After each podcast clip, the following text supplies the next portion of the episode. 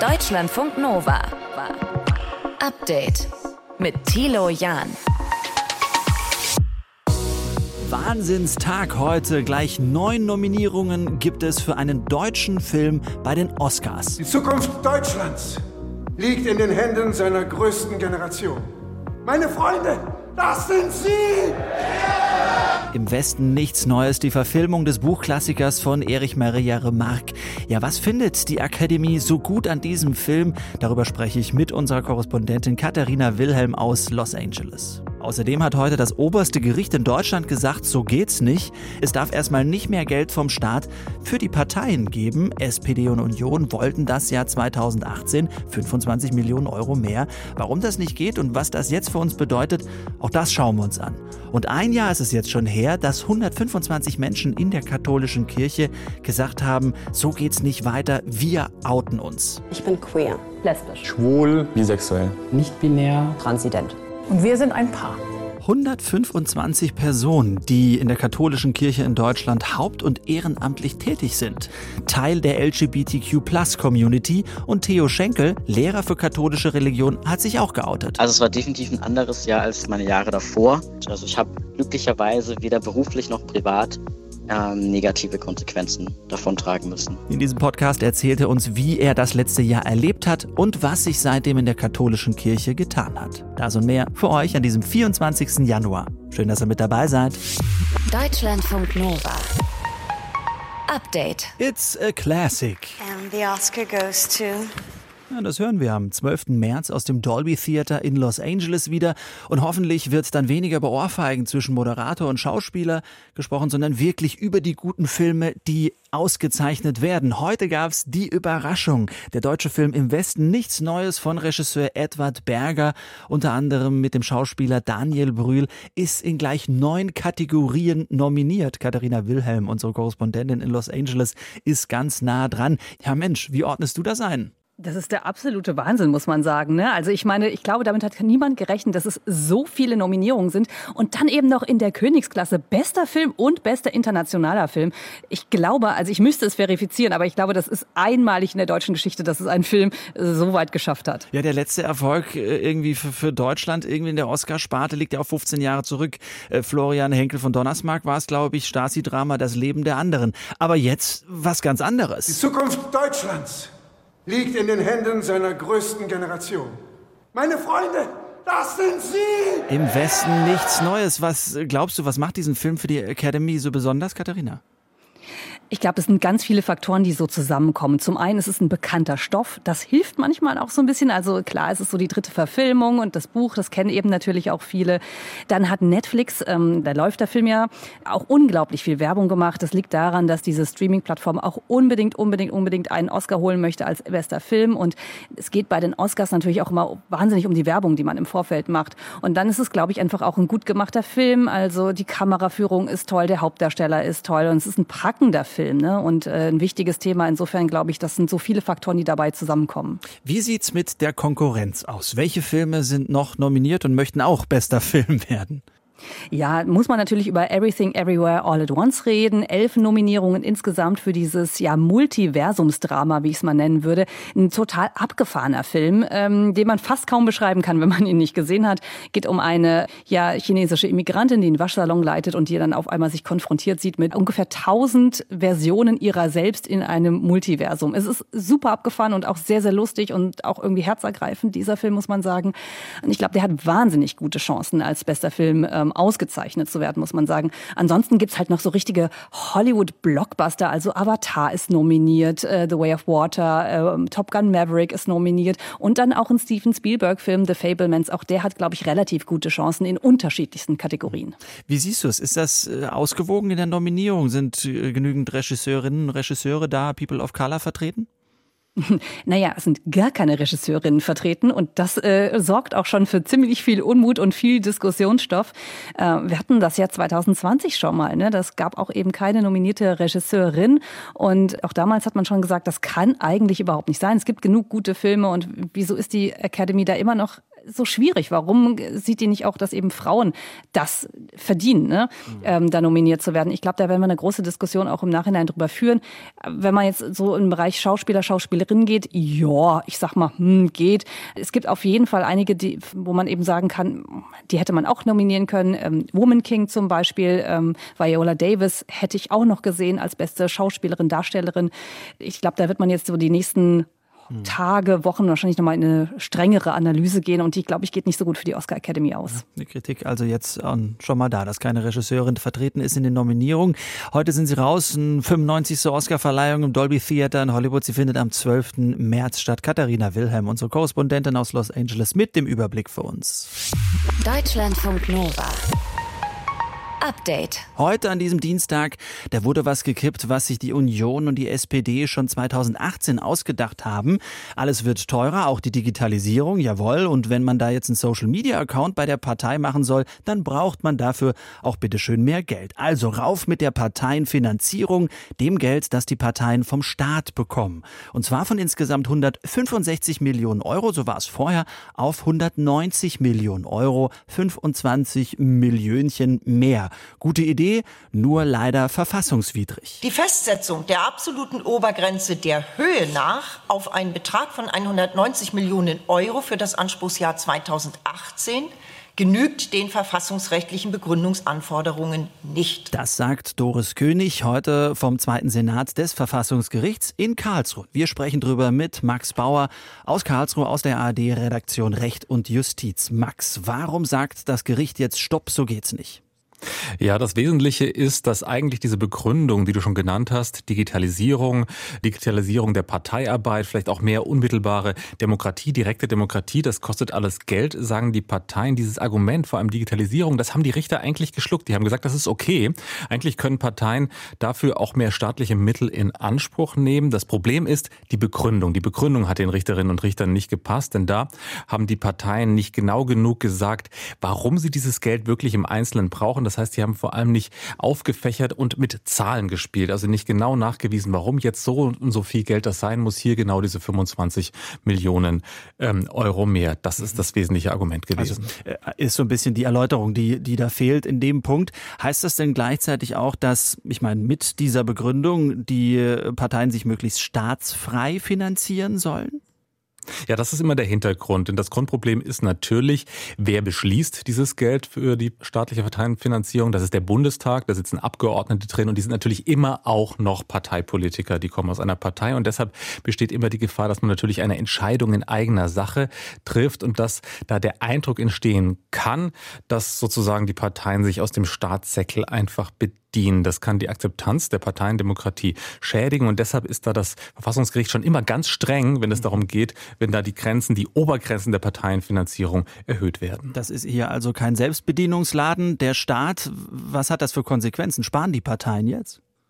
Naja, diese 25 Millionen, die sind bei der nächsten weiteren Erhöhung. Man muss sagen, es gibt sozusagen regelmäßige Erhöhungen, da geht es um Inflationsausgleich und dann gibt es eine außergewöhnliche Erhöhung, das sind diese 25. Bei der nächsten Inflationsausgleicherhöhung, da sind diese 25 Millionen Euro nicht dabei. Spannende Frage war, was jetzt sozusagen äh, passiert mit dem Geld, was schon ausgezahlt wurde. Müssen die Parteien das zurückzahlen? Das ist die große Frage, die das Verfassungsgericht auch nicht geklärt hat. Da steht nichts Genaues im Urteil drin. Da gibt's eine Stimme, die du uns mitgebracht hast, nämlich von Kevin Kühnert, SPD-Generalsekretär. Ich kann aber für die SPD sagen, dass wir seitdem die Parteienfinanzierung beklagt wurde, so verfahren haben in unserer Haushaltspolitik innerparteilich, als hätte es sie nicht gegeben. Wir haben dieses Geld also nicht verausgabt. Das heißt, es ist erstmal geparkt gewesen, aber noch nicht verpulvert. Genau, die Parteien haben eben damit gerechnet, dass unter Umständen das nicht ganz so in Ordnung ist. Es gab ja Streit. Grüne, Linke und FDP haben ja auch jetzt geklagt und haben gesagt, das ist zu viel Geld und da haben eben die Parteien anscheinend Rücklagen gebildet. Die Frage ist jetzt trotzdem, muss dieses Geld zurückgezahlt werden? Und das ist eben kein Automatismus. Das müsste die Bundestagsverwaltung machen. Die müsste jetzt hingehen und sagen, wirklich, wir wollen dieses Geld ganz gezielt zurück. Die müsste diese Bescheide, diese alten Bescheide aufheben und Geld zurückfordern. Ist juristisch ein bisschen trickreich. Und das ist nicht ganz klar, wie das weitergeht. Es gibt noch eine zweite Sache, die jetzt sehr interessant ist an diesem Urteil, weil die Verfassungsrichter eben ganz genaue Vorgaben machen, wie in Zukunft solche Erhöhungen aussehen können. Gibt es natürlich auch die Möglichkeit, dass die Parteien sich jetzt neu zusammensetzen und nach den Vorgaben des Verfassungsgerichts, nach diesen genauen Rechenvorgaben und Zahlenspielen eben eine neue Erhöhung machen. Das ist nicht ausgeschlossen. Sind wir mal gespannt, was da kommt. Max Bauer aus der ARD-Redaktion Recht und Justiz war das mit der Einschätzung. Heute hat das Bundesverfassungsgericht den Aufschlag der Parteienfinanzierung erstmal gekippt. Deutschlandfunk Nova. Update. Ich bin queer, lesbisch, schwul, bisexuell, nicht binär, transident. Und wir sind ein Paar. Ja, so klang das damals in der ARD-Doku Wie Gott uns schuf. Theo Schenkel, einer der 125 Menschen, die sich geoutet haben. Ihr Ziel, sichtbar machen, dass es auch verschiedene Menschen in der Kirche gibt und vor allem Diskriminierung abbauen.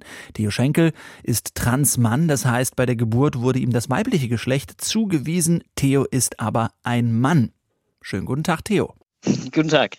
Vor einem Jahr seid ihr also an die Öffentlichkeit gegangen. Was sagst du, was war das für ein Jahr für dich? Also es war definitiv ein anderes Jahr als meine Jahre davor. Es war deutlich abenteuerlicher und vor allem in sehr vielen anderen Bereichen abenteuerlicher als sonst. Hm, was war das genau für ein Abenteuer? Also sowas eben, dass ich mit einem Radio reden darf, dass ähm, auf Vorträgen das Thema ist, dass es Workshops gibt oder eben auch Fernsehberichte. Mhm. Das war doch schon sehr groß geworden. Das heißt, die Aufmerksamkeit, die hast du als neu empfunden und hat sie dir gut getan? Das meiste hat tatsächlich schon Spaß gemacht. Es war immer wieder auch eine Zeitfrage natürlich, aber vor allem dann auch die Gespräche, die abseits der großen Bühnen meistens stattgefunden haben, die waren einfach super angenehm, weil da Menschen auf uns immer zugekommen sind, gesagt haben, wie sie das auch beeindruckt hat und nachhaltig auch beeinflusst oder ihnen selber Mut gibt. Ich meine, wir haben ja mit 120 Leuten etwa gestartet und mittlerweile haben wir das weit als verdoppelt, weil sich einfach noch mehr Menschen jetzt geoutet haben in der katholischen Kirche. Mhm. Und allein das zeigt halt auch, wie groß das geworden ist. Mhm. Was hat sich denn konkret in der katholischen Kirche verändert? Also das, was jetzt so am konkretsten erstmal ist, ist natürlich, dass sich das Arbeitsrecht geändert hat in vielen Diözesen, beziehungsweise gerade am Ändern ist, mhm. dass eben eine gleichgeschlechtliche Ehe kein Kündigungsgrund mehr ist oder auch eine Transition kein Kündigungsgrund ist. Mhm. Das ist so das, was für viele greifbar ist. Dann halt einfach auch, dass das Thema jetzt auf dem Tisch liegt. Also niemand kann mehr sagen, ach, ich wusste gar nicht, dass das so viele sind, weil das jetzt halt einfach offen ist. Mhm. Und dass eben in vielen Bereichen jetzt drüber geredet wird, sowohl auf Diözesanebene, auf der Ebene der Bischofskonferenz oder eben auch in den Pfarrgemeinden vor Ort. Hm. Gibt es denn äh, Forderungen, die du vielleicht vor einem Jahr ja auch hattest an die katholischen Kirche, die noch nicht eingetroffen sind? Die gibt es leider definitiv. Also das Arbeitsrecht ist schon mal ein großer und auch ein wichtiger Schritt. Mhm. Das Problem ist aber halt, dass die Lehre, die dahinter steht, sich in vielen Punkten noch nicht geändert hat. Also queere Paare können immer noch eigentlich nur so geduldet oft eine Segensfeier bekommen, geschweige denn, dass sie ein Ehesakrament feiern könnten. Mhm. Es ist zum Beispiel für mich als Transperson auch immer noch nicht möglich, mein Geschlecht in meiner Taufurkunde zu ändern oder meinen Namen da dauerhaft streichen zu lassen. Mhm. Der kann nur auf inaktiv gesetzt werden. Und da sind einfach noch viele Knackpunkte, dass auch in Verlautbarungen natürlich vom Vatikan sowieso, aber auch von der Deutschen Bischofskonferenz die Wortwahl halt oft vielleicht auch noch nicht die ist, die wir als diskriminierungsfrei bezeichnen würden. Und da braucht es einfach noch ganz viel. Mhm. Du hast uns vor einem Jahr in einem Interview gesagt, dass es durchaus Konsequenzen für dich haben könnte als Rallye-Lehrer, wenn du dich outest, dass zum Beispiel du keine Lehrerlaubnis für die katholische Religion mehr bekommst. Gab es denn negative Konsequenzen? Nein, tatsächlich nicht. Bereits letzten April wurde eine Einzelfallentscheidung gefällt von Freiburg, dass ich sowieso hätte weiter unterrichten dürfen, zwar mit einer Ausnahmeregelung, aber ich hätte unterrichten dürfen. Mhm. Und jetzt durch die Änderung vom Arbeitsrecht bin ich da auch mit abgedeckt. Also ich habe glücklicherweise weder beruflich noch privat ähm, negative Konsequenzen davontragen müssen. Ich glaube, viele fragen sich an der Stelle, äh, Theo, wie man das durchhält. Für eine Institution zu arbeiten, die einen so gar nicht als Mensch richtig anerkennt. Und man gleichzeitig in der Zeit lebt, wo es ja darum geht, dass jeder gleichwertig ist und jeder voll wahrgenommen wird und man, man alles ausleben darf und kann und sein soll, wer man ist. Hast du noch da genügend Energie, um in der Kirche aktiv zu sein oder legst du das in eine Schublade ab, wo du sagst, hier kann ich das jetzt gut verarbeiten für mein Leben oder wie gehst du es an? Also das ist definitiv immer wieder eine Frage. Also ich kann jetzt nicht sagen, ich habe jetzt für heute entschieden, ich kann weiterhin für die katholische Kirche arbeiten, also passt das auch die nächsten zehn Jahre. Mhm. Das ist eine Frage, die immer wieder auftaucht, die hängt auch immer wieder von den Schlagzeilen natürlich ab, aber aktuell zumindest kann ich es noch mit meinem Gewissen vereinbaren. Zum einen, weil ich weiß, dass katholische Kirche nicht nur diskriminierend und queerfeindlich ist, sondern weil ich vor allem auch durch Out of Church ganz viele andere tolle Menschen in der Kirche nochmal kennenlernen durfte und weil ich es jetzt auch im Bereich Religionsunterricht ziemlich wichtig finde zu zeigen, katholische Kirche ist nicht nur das eine, sondern da gibt es auch noch andere Aspekte. Und eben jemand wie ich, der queer und trans ist, kann genauso in dieser Kirche sein und kann genauso für diese Kirche dastehen, wie eben andere auch. Ich hoffe, dass ich ein bisschen Botschafter sein kann für Vielfalt in dieser Kirche und dass ich meinen SchülerInnen zeigen kann, dass Kirche oder allgemein religiöse Themen nicht nur eine Antwort haben. Hashtag Out in Church. Das ist im Endeffekt das Sammelwort des kollektiven Coming Outs, äh, das letztes Jahr genau heute stattgefunden hat. 125 Personen aus der LGBTIQ ähm, Community in der katholischen Kirche haupt- und ehrenamtlich äh, tätig, haben sich geoutet. Theo Schenkel, Lehrer für katholische Religion und Französisch auch, ist einer von den 125. Theo, danke fürs Gespräch. Gern geschehen. Deutschlandfunk Nova. Update in Potsdam. Da haben heute die Tarifverhandlungen für über 2,5 Millionen Menschen angefangen, die im öffentlichen Dienst bei einer Kommune oder dem Bund beschäftigt sind. Kerstin Roskowski aus den Deutschlandfunk Nova Nachrichten hat das für uns im Blick. Kerstin, bei den Tarifverhandlungen, da sitzen dieses Mal für die ArbeitnehmerInnen Verdi, der DBB, Beamtenbund und äh, die Tarifunion am Tisch. Und auf der anderen Seite, da sitzt Bundesinnenministerin Nancy Faeser als Vertreterin des Bundes und für die Kommunen die Präsidentin Präsidentin der Vereinigung der kommunalen Arbeitgeberverbände. Sitzordnung also mhm. geklärt. Was wird genau gefordert? Ja, die Gewerkschaften fordern 10,5 Prozent mehr Lohn für alle, mindestens aber 500 Euro mehr pro Monat. Das heißt, für Menschen, die weniger als 4.760 Euro verdienen, wäre es prozentual gesehen sogar noch mehr als diese 10,5 Prozent. Mhm. Außerdem sollen Auszubildende, Studierende und PraktikantInnen 200 Euro mehr bekommen und Auszubildende sollen verpflichtend unbefristet übernommen werden, wenn sie die Ausbildung erfolgreich abgeschlossen haben. Mhm. Hintergrund der Forderungen ist, ähnlich wie letzte Woche bei der Post, die hohe Inflation und auch die Tatsache, dass es im öffentlichen Dienst viele Jobs gibt, die nicht so wahnsinnig gut bezahlt werden, zum Beispiel bei der Müllabfuhr, was laut den Gewerkschaften wohl auch in einigen Bereichen dazu geführt hat, dass Personal fehlt und dadurch viele Menschen überarbeitet hm. sind. Das ist die eine Seite vom Tisch und genau. zwar die, die fordert. Was sagt die Arbeitgeberseite? Die sagen, dass sie keine 10,5 Prozent beziehungsweise mindestens 500 Euro mehr zahlen können. Denn die Kommunen und der Bund seien ja genauso von der hohen Inflation und den gestiegenen Energiekosten betroffen. Und außerdem hätten sie eh schon ziemlich hohe Schulden und müssten Geld investieren, zum Beispiel mhm. in die Digitalisierung. So, da sagt man also erstmal No. Hat man denn gleichzeitig ein Angebot? Nee, bisher nicht. Und die Gewerkschaften befürchten auch, dass es noch eine Weile dauern könnte. Die Tarifverhandlungen sind bis Ende März angesetzt und laut Verdi-Chef Frank Wernicke ist es in letzter Zeit wohl auch fast normal geworden, dass die Arbeitgeberseite bis zur letzten Verhandlungsnacht kein, wie er sagt, ernsthaftes Angebot vorlegt. Vermutlich auch deswegen haben die Gewerkschaften angekündigt, dass es ab morgen zu Warnstreiks kommen könnte. Mhm. Warnstreiks im öffentlichen Dienst gab es zuletzt vor knapp zweieinhalb Jahren bei den letzten Tarifverhandlungen. Und diese Streiks können in allen möglichen Bereichen des öffentlichen Dienstes dann äh, kommen, in ganz Deutschland oder wie ist das? Genau, bei allen Betrieben, die den Kommunen gehören, also zum Beispiel bei der Stadtverwaltung, bei der Müllabfuhr, bei den Verkehrsbetrieben, Krankenhäusern oder auch eben beim Bund. Die Gewerkschaften haben gesagt, ob gestreikt wird oder nicht, das hängt von der Gegenseite ab, also wahrscheinlich auch von den ersten Gesprächen heute. Mhm. Und auch der Chef des Deutschen Beamtenbundes hat, ich zitiere, hammerharte Verhandlungen angekündigt. Bundesinnenministerin Faeser hat gesagt, dass die Haushaltslage angespannt ist und die Forderung von 10,5 Prozent mehr Lohn hoch, aber dass es am Ende eine faire Einigung geben soll. Wie die aussieht, werden wir aber voraussichtlich erst in gut zwei hm. Monaten erfahren. Bei hammerharten Verhandlungen wünscht man sich, natürlich auch ein richtig gutes Ende. Im besten Fall in Potsdam, da verhandeln seit heute Vertreterinnen und Vertreter verschiedener Gewerkschaften mit Vertreterinnen und Vertreter der Kommune und des Bundes über die Gehälter von, es sind 2,5 Millionen Beschäftigten. Und das könnte zu Streiks kommen morgen. Kerstin Ruskowski aus den Deutschlandfunk Nova Nachrichten mit den Infos für uns. Deutschlandfunk Nova. Update. Schön Schule, Abi, Studieren, Job, bekannte Reihenfolge und vielleicht auch die Erklärung, warum es so wenige Handwerkerinnen und Handwerker in Deutschland gibt. Alle machen das immer schön akademisch, wenn es denn geht. Stimmt aber wohl nicht. Eine neue Studie der Bertelsmann Stiftung sagt, dass immer mehr Abiturientinnen und Abiturienten eine Ausbildung nach der Schule machen. Außerdem steht auch drin, bleiben die Jugendlichen mit einem Hauptschulabschluss oder ganz ohne Schulabschluss oft auf der Strecke. Johannes Döbbelt aus unserem Team hat sich genauer angeschaut für uns. Johannes, wie sieht es denn konkret bei allen aus, die Abi machen?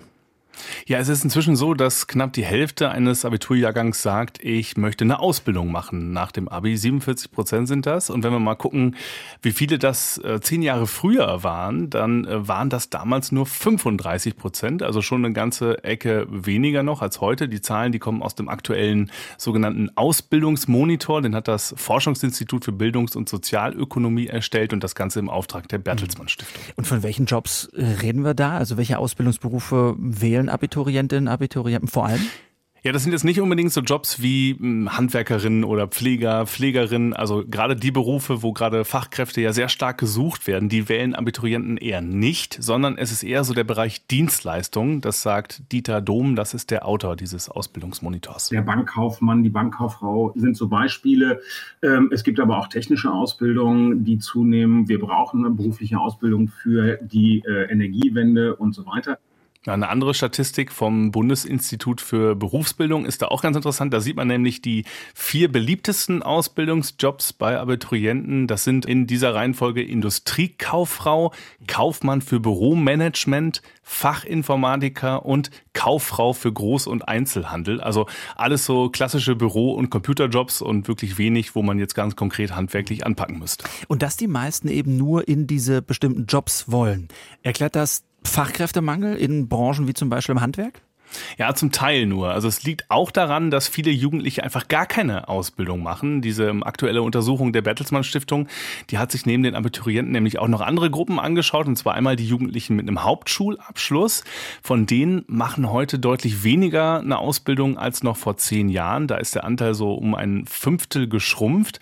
Und die Jugendlichen, die gar keinen Schulabschluss haben, die liegen konstant äh, auf einem sehr niedrigen Niveau. Das heißt, nicht mal ein Drittel von denen ohne Schulabschluss bekommt überhaupt einen Ausbildungsplatz. Ist natürlich auch schwerer, wenn man keinen mhm. Schulabschluss hat. Äh, die machen dann zum Teil solche Weiterbildungsmaßnahmen, um dann später möglichst doch noch eine Ausbildung zu bekommen. Viele machen aber auch einfach gar nichts. Also die haben keine Ausbildung, aber auch keine Arbeit, äh, keine Schule, die die besuchen, keine Weiterbildung. Und deren Zahl äh, von diesen, die eben gar nichts machen, ist in den letzten Jahren ziemlich stark gestiegen. Also echt viele, die nichts machen und auch kaum eine Perspektive haben. Okay, fassen wir nochmal zusammen. Wir haben viele Jugendliche ohne Ausbildungsplatz auf der einen Seite und gleichzeitig aber auch viele offene Stellen äh, für Ausbildung. Wie passt denn das zusammen? Ja, der Handwerksverband zum Beispiel, der erklärt sich das so, ähm, der sagt, jeder zweite Handwerksbetrieb findet einfach keine passenden Bewerberinnen und Bewerber. Also zum Beispiel hätten sich die Lese-, die Schreib- und die Rechenfertigkeiten von Ausbildungsanfängern in den vergangenen Jahren spürbar verschlechtert. Also kurz gesagt, die Bewerber seien einfach zu schlecht, sagt der Handwerksverband. Der Deutsche Gewerkschaftsbund, der sieht das ein bisschen anders. Der meint, dass das Handwerk aufhören sollte mit der besten Auslese, wie die das nennen, äh, und dass man doch stattdessen auch Jugendlichen mit einem Hauptschulabschluss mal eine Chance geben sollte für so einen Ausbildungsplatz. Und ähnlich sieht das Dieter Dom, der Autor der aktuellen Untersuchung. Man macht den Jugendlichen auch die Ausbildung im Handwerk madig, indem man ihnen sagt, ihr könnt nichts und wir, und wir können mit euch nichts anfangen. Äh, das heißt, wir müssen da auch umswitchen. Wir müssen da, dazu kommen und zu sagen, die Jugendlichen sollen erstmal eine Chance haben. Sie werden mit Erstaunen sehen, welche Fortschritte lernmäßig junge Menschen machen, wenn sie die Schule mal verlassen haben und was anderes sehen können. Ja, das Fazit der Studie insgesamt ist auf jeden Fall, das Problem unseres Ausbildungssystems, das sei jetzt nicht die Akademisierung, also dass alle Abi machen und äh, vielleicht studieren gehen hinterher, sondern dass Jugendliche mit niedriger Schulbildung zu schlecht in dieses System integriert werden. Wir halten fest, mehr Abiturienten als früher machen eine Ausbildung und zugleich haben viele Jugendliche mit niedriger Schulbildung keinen Ausbildungsplatz. Die Bertelsmann Stiftung hat das analysiert und Johannes Döbbelt aus unserem Team hat die Einzelheiten für uns gehabt. Deutschlandfunk Nova. Update. Immer Montag bis Freitag auf deutschlandfunknova.de und überall, wo es Podcasts gibt. Deutschlandfunk Nova.